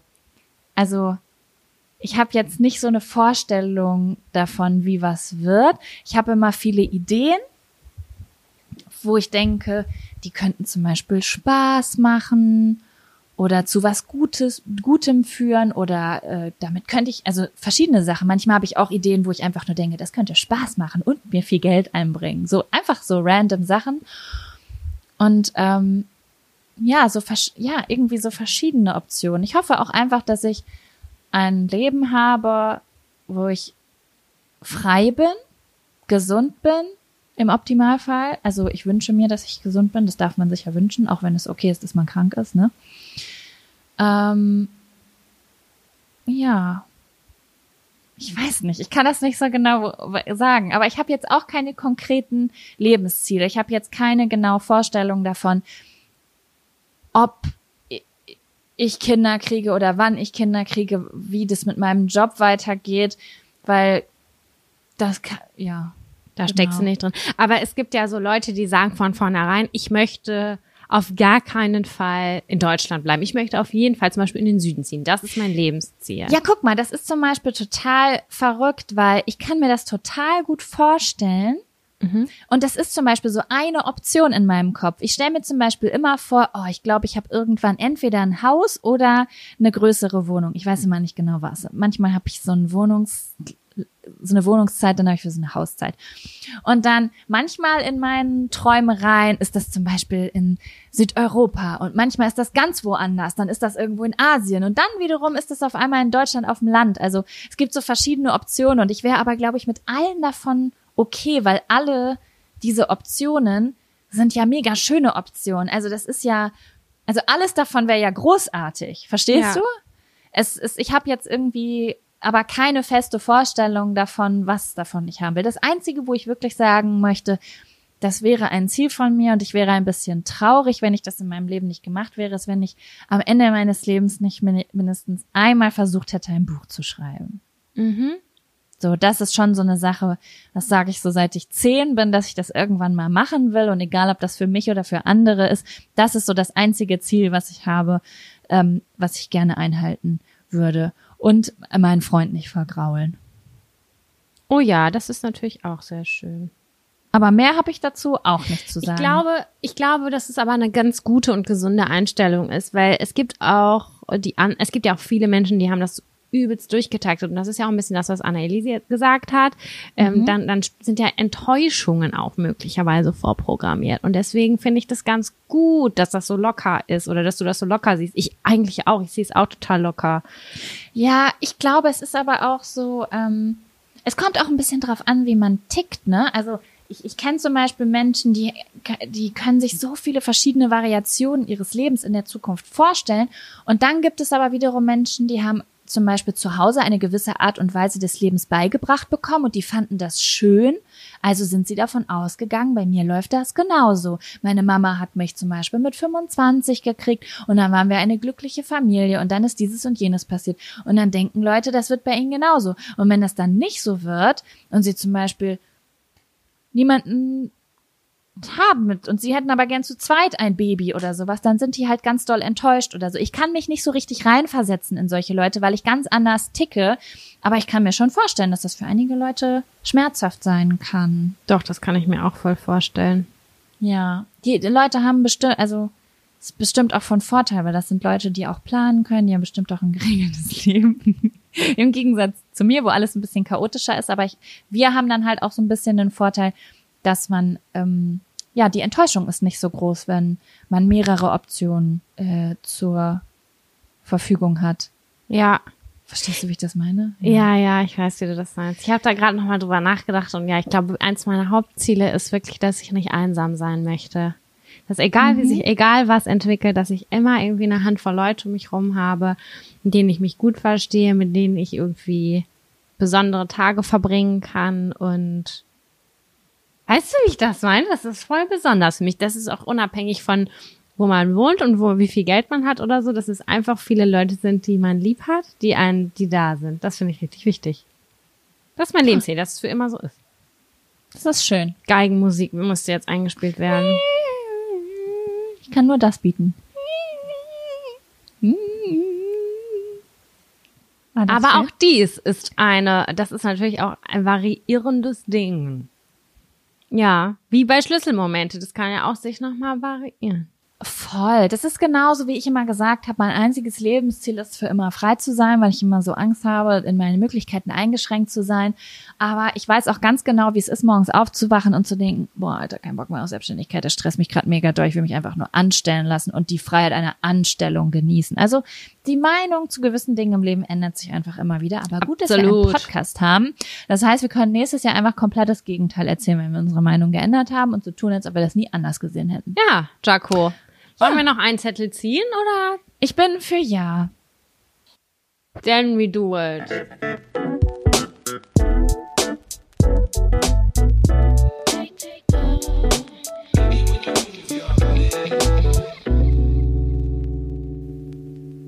Gruselige Zufälle. Gruselige Zufälle. Oh fuck, da muss ich kurz nachdenken. Oh doch, ich habe eine Geschichte. Also erzähl. Ja, erzähl. Nein, du. Okay, gut. Mein gruseliger Zufall ist schon viele, viele, viele Jahre her. Hm, ich sag nicht wie viele. Doch, es sind ungefähr, es ist ungefähr acht Jahre her, denn da war ich 13. Okay, auf jeden Fall. Und auf einmal wird sehr konkret. also, ich glaube, ich habe nichts. Und dann so, ich war 13. Jetzt ja, wäre das so ein kleines ja, Buch, was du ausschlagen würdest. Ja, ich, Geil. ich habe mir natürlich eine Geschichte dazu überlegt, aber wenn das schon eine Woche her ist, seit ich mir überlegt habe, äh, was ja. ich dazu sagen könnte, dann ist so, fuck, fuck, hatte ich dazu was? Und dann dachte ich so, ja. Und zwar ist es so, ähm, ich bin, ich glaube, drei oder vier Jahre am Stück mit meinen Eltern zusammen immer nach Südfrankreich auf denselben Campingplatz gefahren. Mhm äh, in St. Maxim. Vielleicht kennt das jemand. Es ist neben St. Tropez, aber bezahlbar. Und äh, dort, ähm, ja, ich war 13 Jahre alt und äh, ich war immer, ich war ganz aufgeregt, als ich da hingefahren bin, weil Sam, das muss ich auch noch mal kurz sagen, ähm, ein Jahr vorher war ich ein bisschen verliebt in Boy da. Aber da war ich ja noch ein Kind, aber als ich mit 13 dann da angekommen war, war ich ja schon eine junge Erwachsene, verstehst du? Ja, verstehe. Und deswegen äh, war mein neues Ich war bereit, einfach diesen diesem Menschen jetzt wieder gegenüberzutreten. Ich war auf jeden Fall sehr aufgeregt, habe meine coolsten Teenie-Klamotten eingepackt und bin nach Südfrankreich gefahren. Naja, und dann war in der Mitte von diesem Campingplatz wie so ein, ja, was war das? Eine Bar? Eine Bar, man konnte aber auch da frühstücken, so wo auch manchmal so ein bisschen Animation ist oder mal eine Band aufgetreten ist, ein Billardtisch, so ein, so, eine, so ein Ding, wo halt die Leute rumhängen, die nichts zu tun haben. Mhm. Ja, und da haben auch immer so die Jugendlichen drumrum sich aufgehalten. Und das war halt mega cool, weil du halt innerhalb von kürzester Zeit halt einfach Leute kennengelernt hast. Das ist ja noch mit 13, 14 Jahren, da geht man ja einfach nur so aufeinander zu und so, hey, wer bist du? Mhm, okay, rauchst du? Nee, ah, okay, ciao. So so, so die, die peinliche Zeit, die man so hat in der Zeit. Ja. Und dann, das mit dem Rauchen sage ich übrigens aus Grund, nicht weil ich ein schlechter äh, Einfluss sein will, sondern das spielt eine zentrale Rolle. Und zwar äh, hatte ich circa fünf Minuten vor diesem Urlaub, hatte mir jemand gezeigt, wie man raucht. Mhm. Und ähm, dann saß ich auf diesem Campingplatz und habe ein Mädchen kennengelernt. Und äh, ich saß mit der an einem Tisch und die hat mich gefragt, ob ich rauche. Und da habe ich natürlich ganz cool Ja gesagt, weil ich hatte ja letzte Woche gelernt, wie man raucht. Also wollte ich so auch so tun, als ob ich Raucherin sei. Ja. Weißt du? Und ich habe mich voll gut mit diesem Mädchen verstanden und die war irgendwie voll nett. Und dann habe ich diese Zigarette genommen und habe diese Zigarette geraucht und ich habe die ein bisschen merkwürdig geraucht, weil eine Freundin von mir hatte das gezeigt und die hatte eine spezielle Art zu rauchen und ich habe das wie, natürlich wie ist so sie? Also, das ich ich habe das irgendwann Jahre später nochmal versucht nachzumachen. Ich habe das gar nicht mehr hingekriegt. Die hat irgendwie immer in dieser Zigarette gezogen und dann hat die aber den Rauch nicht sofort eingeatmet, sondern der kam immer noch wie so ein wie so eine Rauchwolke, so ein ganz bisschen aus dem Mund Rauch und dann hat sie das erst eingeatmet. Ach so, wie bei Snoop Dogg, wenn der kifft. Genau so. Das sah so mega lässig aus und ich habe versucht, das nachzumachen und fand das so cool und dann saß ich halt an diesem Tisch und habe das auch so gemacht. Okay. Und Warst dann, du damit die heftigste? Mm, ich weiß es nicht, habe mich aber sehr heftig gefühlt. Garantiert sah ich aus wie ein richtig verlorenes Kind, wo man sich denkt, kann jemand diesem Kind die Zigaretten wegnehmen. Auf jeden Fall hat dieses Mädchen, mit dem ich da am Tisch saß, mich angeguckt und meinte so, boah, krass, ey, du rauchst genauso wie meine Freundin, die ich letztes Jahr im, Ital äh, im Türkei-Urlaub kennengelernt habe. Und ich sag so, echt? Und sie so, ja, dieses, keine Ahnung, du lässt den Rauch da so vor aus dem Mund rauskommen. Ich habe das sonst noch nie irgendwo gesehen und deswegen war ich gerade so krass. Letztes Jahr habe ich im Urlaub eine kennengelernt, die genauso raucht und jetzt bist du der erste Mensch, den ich hier kennenlerne und du rauchst auch so. Ich sag, ach ja, krass. Und dann sagt sie auf einmal den Namen von der Freundin, die mir das Rauchen eine Woche vorher gezeigt hat. Vergiss es. Das Ehrlich? ist einfach ein Mädchen. Ja, dieses Mädchen war quasi ein Jahr vorher im Türkei-Urlaub, hat da meine Freundin kennengelernt, hat die beim Rauchen gesehen, hat sich so gut mit der verstanden, dass die Telefon- und Brieffreunde geworden sind. Und ein Jahr später bin ich nicht in der Türkei, nein, ich bin in Südfrankreich und da treffe ich dieses Mädchen. Und das ist dieselbe. Das ist wirklich gruselig. Hast du noch Kontakt zu der? Äh, nee. Also zu beiden nicht. Aber, und jetzt muss ich dir noch eine weitere Geschichte erzählen, die ganz, ganz schnell geht. Ich hoffe, ich habe die noch nie erzählt, aber die ist so. Oh Gott, habe ich die schon mal erzählt? Es, es hat nämlich ein Jahr später noch so eine gruselige Geschichte stattgefunden auf demselben Campingplatz. Oh mein Gott, okay, mir fällt gerade auf, dieser Campingplatz ist ver verhext einfach. Okay. Und zwar ein Jahr später war ich mit der Freundin, die mir das Rauchen beigebracht hat, in Südfrankreich auf diesem Campingplatz, weil ich mich in diesem Jahr so doll mit der angefreundet habe, dass meine Eltern ein Jahr später gesagt haben, nimm die doch mit in den Urlaub. Ich weiß nicht, mhm. manchmal war das ja so, dass irgendwer eine Freundin mitnehmen durfte. Und weil wir einen Wohnwagen hatten und ich mir aussuchen konnte, ob jemand mit in dem Bett schläft oder nicht, ist die halt damit hingekommen. Ja. Und dann bin ich an Tag eins da an, oh Gott, ich hoffe, ich habe die noch nicht erzählt, an Tag eins da angekommen und mit der spazieren gegangen und es hat geregnet. Mhm. Und wir haben uns gefragt, fuck, ist das Wetter im Moment immer so scheiße? Und vor uns ging irgendwie so ein Typ lang. Und dann äh, hat meine Freundin zu dem Typen gesagt, ähm, Entschuldigung, darf ich Sie was fragen? Und dann sagt der Typ so, ja. Und dann sie so, ist das Wetter hier immer so beschissen, die letzten? Also ist das Wetter hier immer so kacke im Moment? Und ich weiß nicht mehr, was er geantwortet hat, aber ich habe dem so ins Gesicht geguckt und habe gedacht, den kenne ich irgendwo her. Und dann ist der weggegangen und dann habe ich zu meiner Freundin gesagt, soll ich dir mal was sagen?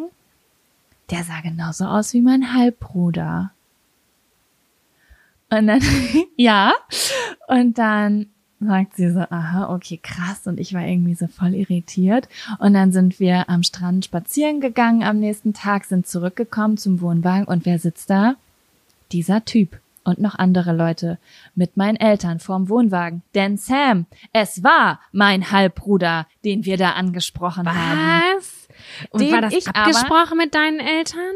Null, gar nicht. Es war nämlich damals so, dass so ein Familien, ich glaube, es war so eine Familienunstimmigkeit, so ein Familienstreit und mein äh, also das ist der Sohn von meinem Vater gewesen oder ist der Sohn von meinem Vater und ähm, die hatten irgendwie seit fünf Jahren keinen Kontakt mehr, weil sich da irgendwie was verstritten hatte. Und die haben sich dann in diesem Urlaub wieder getroffen, zufällig und haben sich vertragen. Aber ich war ja 14 Jahre. Das bedeutet, ich hatte diesen Typen, meinen Halbbruder, das letzte Mal mit neun gesehen. Ja, okay, mit neun. Krass. Weißt du, wie ich das meine? Das Erinnerungsvermögen, ja. Genau, und ich habe aber natürlich das Gesicht irgendwie erkannt, weil ich dachte, er sieht aus wie mein Vater. Ja, und das fand ich ziemlich krass. So haben mein Vater und sein Sohn äh, sich dann in diesem Urlaub wieder getroffen. Okay, ich find's übelst krass. St. Maxim war das? Genau. Ich fahr dahin nächstes Jahr. Ich will mal gucken, was da passiert. Was passiert? Weiß ich nicht, vielleicht ist dann Leonardo DiCaprio dann, wir werden heiraten. Who knows? Boah, das wäre richtig cool. Ich, und ich glaube, es ist Oh, ich glaube, es ist auch anstrengend mit Leonardo DiCaprio. Aber ich glaube, man erlebt auch richtig viel. Ja, ich finde den ja auch gar nicht so hot. Ich meine ja eigentlich, das nicht? war einfach nur ein Beispiel. Ach so. Nee. Alter, ich find's richtig gruselig. Ja, auf jeden, Mann. Klar, gönn dir. ich, alles, was ich ja sage, dagegen stinkt übelst hardcore ab, weil ich habe überhaupt, ich hatte ein, ein, mein Zufall war, ich habe fünf Euro verloren und habe fünf Euro gefunden, sozusagen. ja, okay. Die, die Halbbrudergeschichte gerade war aber auch gerade echt so ein bisschen Telenovela-mäßig, ne? Deswegen, Ist so. Das ja. war das zweite Mal, wo ich Geigenmusik eigentlich einspielen wollte oder ein softes Piano im Hintergrund. Nein, das ist wirklich so. Ich wollte wirklich die 5-Euro-Story erzählen. Das waren meine letzten 5 Euro, die habe ich als Pfandgut abgegeben. Ich weiß nicht, wie ich das schon mal erzählt habe. Und dann war ich richtig traurig, weil ich habe vergessen, auf den Knopf zu drücken. Dann bin ich 10 Sekunden später zurückgegangen und der, der, der Zettel war weg in dem Arschloch Aldi in Bielefeld. Ich habe den gehasst. Naja, auf jeden Fall bin ich dann rausgegangen. Ich wusste, es waren meine letzten fünf Euro des Monats. Es war während meiner Ausbildungszeit. Ich hatte jetzt gar keine Kohle mehr. Dann hatte ich ein Monatsticket und bin irgendwo anders hingefahren mit der Bahn und dann stehe ich so auf dem Bahnsteig und vor mir liegen fünf Euro. Und ich dachte so, oh mein Gott, das Universum hat sie dir zurückgeschickt, weil es fair ja, war. Genau. Bist du's Universum? Wolltest du es mir schicken? Wolltest du mir einen kleinen Schock versetzen? Na, auf jeden Fall habe ich dann diese fünf Euro genommen, habe so verschmitzt nach links und rechts geguckt und habe mich dann ganz doll gefreut. Voll gut, diese Geschichte war viel aufregender, als du sie betont hast, weil die Halbbrudergeschichte dich irritiert hat. Denn die ist schon ganz schön aufregend, wenn man überlegt, dass man gerade den Betrag wo verloren hat und woanders einfach gekriegt hat. Kammermäßig Hab ich die Story noch nie hat. erzählt? Nee, ich kenne die, glaube ich, nicht. Ja, aber du okay. kennst mein Erinnerungsvermögen. Es kann sein, dass du sie mir zum fünften Mal erzählst und ich finde sie zum fünften Mal großartig, aber ist ja egal. ja. Ist ja egal. Ist, also frag mich lieber nicht. Im Podcast habe ich diese Geschichte schon mal erzählt, weil für mich wird sie, werden Geschichten immer wieder aufregend sein. Ich finde das richtig krass. Falls ihr auch ganz aufregende Zufall, wie heißt das? Wie hieß das nochmal? äh, Zufallsmomente. Gruselige Zufälle habt, dann lasst es uns genau. doch gerne wissen. Genau, vielleicht, wenn gute Stories dabei sind, vielleicht haben wir nächste Folge mal wieder was zu erzählen. Schlüsselmomente und gruselige Zufälle. Vielleicht können wir ein bisschen was erzählen von Zuschauernachrichten. Ja, schickt uns das bei Instagram, das wäre ganz cool. Ja, Jaco Wusch und Sammy K. S-A-M-Y-K-E-E. -E. Ich will es jedes Mal buchstabieren und tu es nie, weil ich immer denke, das weiß doch kein Schwein, wie das geschrieben. Jetzt wisst ihr es. Ja, genau. Es ist ein komischer Name, aber der ist einfach schon so seit 2015. Nein, ich finde ihn richtig gut. Aber ich habe immer ja. Sorge, dass die Menschen dich nicht finden, weil wenn ich Sammy K sage, denke ich immer, das könnte auf verschiedene Art und Weisen könnte das Sammy K, K eingegeben werden, weißt du? Ich weiß, das ist, weißt du, warum du das so sagst? Wieso? Weil das war mein Name bei StudiVZ. Wirklich? Da hieß ich, ja, da hieß ich Sammy K mit K-A-Y. Und das gab's natürlich bei Instagram Ich meine, Da musste ich das umfunktionieren in K-E-E. -E. I see. Mhm. Krass. StudiVZ. Schön war's. Schön war's. Ja. ja. Okay, liebe Jaco. Es war mal It's wieder time to say goodbye. Time goodbye. Say, Say goodbye. Und in der nächsten Folge erzähle ich mir da, erzähle ich dir dann von der Gesangsstunde, die ich letztens hatte. Ach was. Bist mhm. du jetzt eine Sängerin? Äh, nee, ist eher aus therapeutischen Gründen. War richtig schlimm. Werde ich dir erzählen. Krass, okay. Das finde ich richtig spannend. Kann man da auch rappen lernen? Äh, ich weiß nicht. Die hat auf jeden Fall eine klassische Ausbildung. Ich weiß nicht, wie gut sie im Web ist. Ich freue mich drauf. Gut. Ich freue mich drauf. Gut. Wir hören ja. uns nächste Woche wieder, würde ich sagen. Mach's gut, ihr süßen Kleinen. Bis dann. Tschüssi. Tschüssi.